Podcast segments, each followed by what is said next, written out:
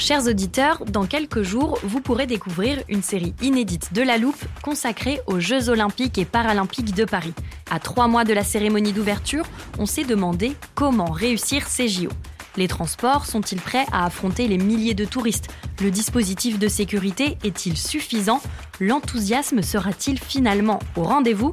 Pour répondre, on plonge durant cinq épisodes dans les archives des éditions précédentes, accompagnés des journalistes de l'Express. C'est à retrouver à partir du 13 mai sur toutes les plateformes d'écoute. I'm Sandra, and I'm just the professional your small business was looking for. But you didn't hire me because you didn't use LinkedIn jobs. LinkedIn has professionals you can't find anywhere else, including those who aren't actively looking for a new job but might be open to the perfect role, like me.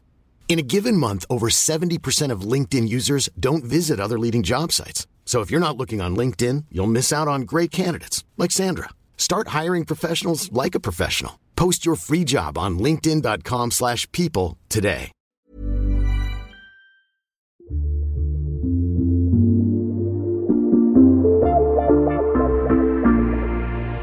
Dans le studio de la Loupe, quelques jours avant Noël. Salut Margot, salut Xavier. Salut Eric. Salut Eric. Dites, j'ai quelque chose pour vous. J'ai eu une illumination. Vous êtes tout le temps en train de nous harceler pour avoir des idées de mots compliqués auxquels nous-mêmes on comprend rien, à mettre dans l'armoire de la loupe. Et j'ai pensé à un mot qui va vous plaire. On va beaucoup en parler en 2023. C'est un mot que personne ne comprend. Et c'est quoi ce mot? OQTF. Ce mot, personne n'en avait entendu parler, même dans le milieu politique jusqu'à peu. Alors, OQTF, c'est un sigle comme ça qui paraît compliqué.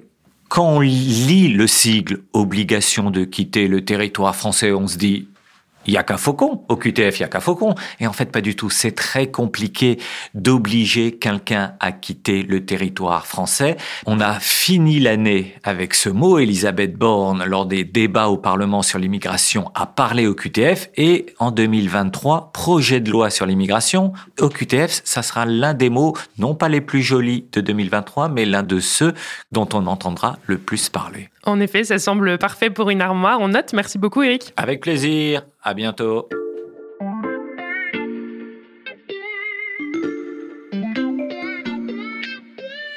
Salut, c'est Xavier Yvon. Salut, c'est Margot Lanuzel. Nous sommes le lundi 2 janvier 2023. Bonne année et bienvenue dans La Loupe, le podcast quotidien de l'Express. Allez, venez, on va écouter l'info de plus près. La scène que vous venez d'entendre s'est déroulée à la fin de l'année dernière, avec Éric Mandonnet, le chef du service politique de l'Express, et il nous a donné une idée. En plein rush des cadeaux de Noël, on a couru acheter une boîte spécialement dédiée au mot de l'armoire de la loupe.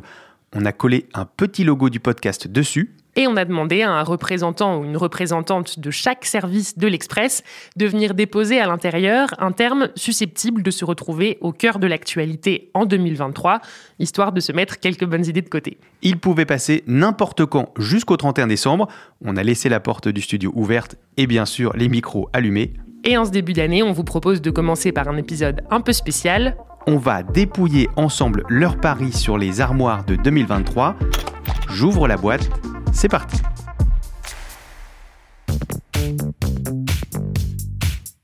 Bon, j'espère qu'ils ont bien mis leur nom sur le papier comme on leur avait demandé. Bah, j'espère aussi. Alors j'en déplie un premier. LPEC. Alors, il a bien mis son nom, mais de toute façon, j'aurais parié sur lui. C'est le spécialiste des sigles compliqués. C'est signé Lucas Mediavilla, notre spécialiste de l'énergie. Alors, LPEC. Donc moi, je mise sur ce mot-là pour, pour 2023 parce que c'est la loi de programmation euh, quinquennale sur l'énergie et le climat. En fait, c'est une loi euh, qui va être votée euh, en 2023, à l'été 2023. Et pourquoi elle est intéressante? Parce que c'est finalement la loi qui va permettre de fixer les, les grandes ambitions de, de, la France en matière à la fois de réduction de, des émissions de gaz à effet de serre, mais aussi de fixer vraiment la politique énergétique de la France sur la prochaine décennie. Alors d'un côté, la stratégie nationale bas carbone, c'est elle qui va fixer finalement des objectifs pour toutes les industries, pour toutes les administrations sur quels vont être leurs budgets carbone, donc elles vont devoir respecter. Et de l'autre côté, la PPE, programmation pluriannuelle de l'énergie, c'est elle qui va fixer quel va être le mix électrique à horizon 2050. Et c'est voilà pendant l'été qu'on va débattre sur la place du nucléaire dans le mix électrique, la place des renouvelables dans le mix électrique. Donc ça fait beaucoup d'acronymes, mais moi je mise sur ce mot en, en 2023. LPEC, c'est bien noté. Alors à mon tour de déplier un papier, Ah, ça c'est de la tech et c'est Maxime Recoquillé qui est passé dans le studio. Hop, c'est dans la boîte. Alors moi, pour 2023, je parierai sur le mot Neuralink. Alors Neuralink, en fait, c'est une start-up qui est fondée et dirigée par euh, un certain Elon Musk. Alors, euh, c'est une entreprise qui est moins connue que SpaceX, Tesla ou encore euh, Twitter, mais je suis sûr qu'on en parlera dans l'année à venir parce que Neuralink, c'est une société qui est spécialisée dans une technologie futuriste qui fait actuellement l'objet de beaucoup de recherches, ce sont les implants cérébraux. Alors, euh, pour donner un exemple, Neuralink a déjà publié une vidéo d'un singe jouant à un jeu de ping-pong informatique seulement avec sa pensée. Et récemment, Elon Musk a promis que d'ici six mois, une de ses puces, donc qui fait la taille d'une pièce de 2 euros, sera implantée dans une boîte crânienne humaine pour la première fois. Mais on peut aussi comprendre que ces implants cérébraux euh, euh, ouvrent des débats, euh, notamment philosophiques, sur les rapports homme-machine, de sécurité des données aussi. En tout cas, je pense que tout ceci ferait une très bonne armoire. Ok, donc Neuralink pour la tech, on continue. Attends, avant d'oublier, on a un terme à, rajouter nous-mêmes à la main. Ah bah oui, le mot de Françoise Coste, eh notre, notre experte des États-Unis préférée à la loupe. On l'a tellement sollicitée en 2022 qu'on s'est dit qu'elle méritait bien de, de participer. Elle nous a envoyé un message vocal. Attends, je cherche. Salut la loupe, c'est Françoise Coste. J'ai une super idée pour 2023. Je pense qu'aux États-Unis, on va vachement parler du laptop de Hunter Biden, le portable d'Hunter Biden. Hunter Biden, vous vous en rappelez peut-être, c'est le fils raté de Joe Biden, qui avait été déjà impliqué dans l'histoire, qui avait amené au premier impeachment de Trump.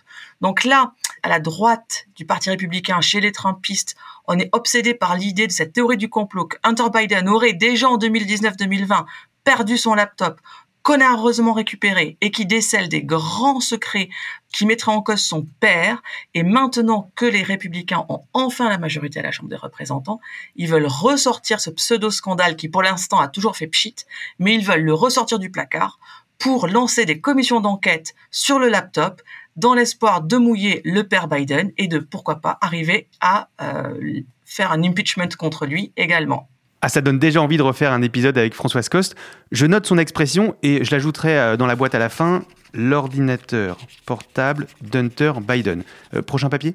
C'est mon tour, c'est mon tour. Alors, Sébastien Julien du service science. là, on est à mi-chemin entre la science et la société. Hein. Alors, le mot de l'année. Sans doute écoterrorisme. Euh, en 2023, on sait qu'on va avoir forcément des événements météorologiques extrêmes, des sécheresses, des inondations, des tornades. Et parallèlement, on voit que la transition écologique tarde. Il n'y a qu'à regarder la courbe de nos émissions de gaz à effet de serre pour comprendre. Et donc, cette situation, en fait, va engendrer des tensions du côté des activistes, des mesures plus spectaculaires, plus impactantes, parce que la situation pour eux devient désespérée. Donc il y aura sans doute plus de destruction de biens, et même si ces mouvements écolos prônent la non-violence, il se peut qu'il y ait des heurts avec la police. Et à ce moment-là, euh, certains politiques ne manqueront pas de ressortir le terme écoterrorisme du chapeau, c'est sûr. Bon, on verra si ce terme est ressorti du chapeau en 2023. Allez, on enchaîne, c'est à moi de piocher. Tiens, Charlotte Lalanne, je me disais bien qu'on n'avait pas encore eu de représentant du service monde. Alors, j'écris mon mot. Alors moi, c'est cesser le feu. Donc, je plie, je mets dans la boîte. Alors, pourquoi cesser le feu en 2023 à propos évidemment de l'Ukraine, parce que tout l'enjeu de cette euh, année, ça va être d'essayer d'en finir avec euh, cette guerre. Et on va certainement retrouver euh, ce mot dans la bouche des dirigeants, de plein d'acteurs de la société civile aussi. Et c'est un mot qui peut vous paraître euh, simple. En réalité, euh, c'est un petit peu plus euh, compliqué que ça. D'abord, c'est une étape parmi d'autres vers une paix, que l'on espère en tout cas. L'étape qui vient après une trêve et avant un armistice et surtout euh, bah, le cessez-le-feu malheureusement c'est bien souvent un argument pour l'un ou l'autre des belligérants euh, de reprendre les hostilités. Voilà pourquoi euh, je parie sur ce mot cessez-le-feu en 2023. C'est un bon résumé du concept de l'armoire, ça a expliqué des mots plus compliqués qu'ils ne paraissent. Il ne reste plus que deux papiers dans la boîte, Xavier, j'en pioche un. Et c'est le mot d'Étienne Girard, le chef du service Société de l'Express. Bon, la loupe m'a demandé de trouver un mot pour 2023. Pour nous, c'était assez facile parce qu'au service société, on sait qu'on va pas arrêter de parler des directives anticipées.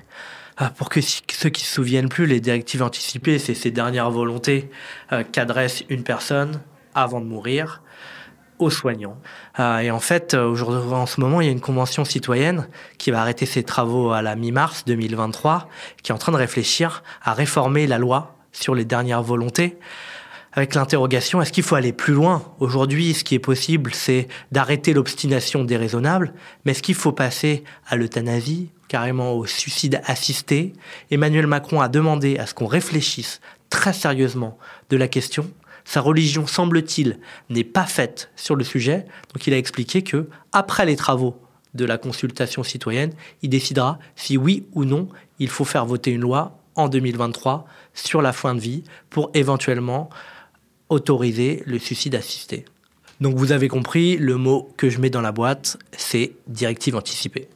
En effet, ça c'est un sujet dont on va beaucoup entendre parler à coup sûr, et il te reste donc le dernier papier, Xavier. Et j'ai ma petite idée, Margot.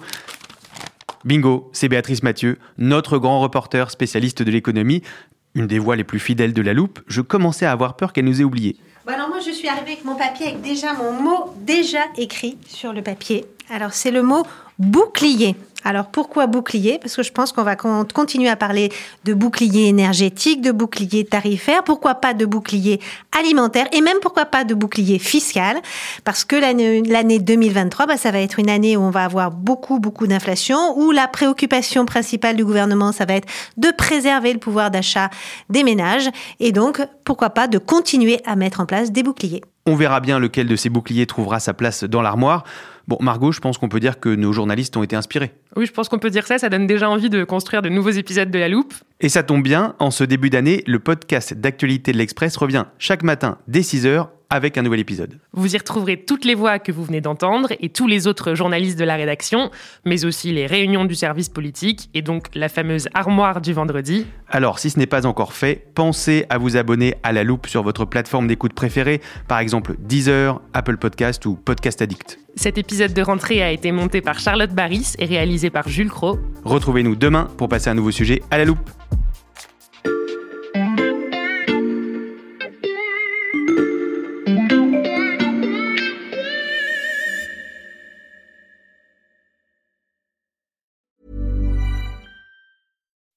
When you make decisions for your company, you look for the no-brainers. If you have a lot of mailing to do, stamps.com is the ultimate no-brainer. Use the stamps.com mobile app to mail everything you need to keep your business running with up to 89% off USPS and UPS. Make the same no-brainer decision as over 1 million other businesses with stamps.com. Use code PROGRAM for a special offer. That's stamps.com, code PROGRAM.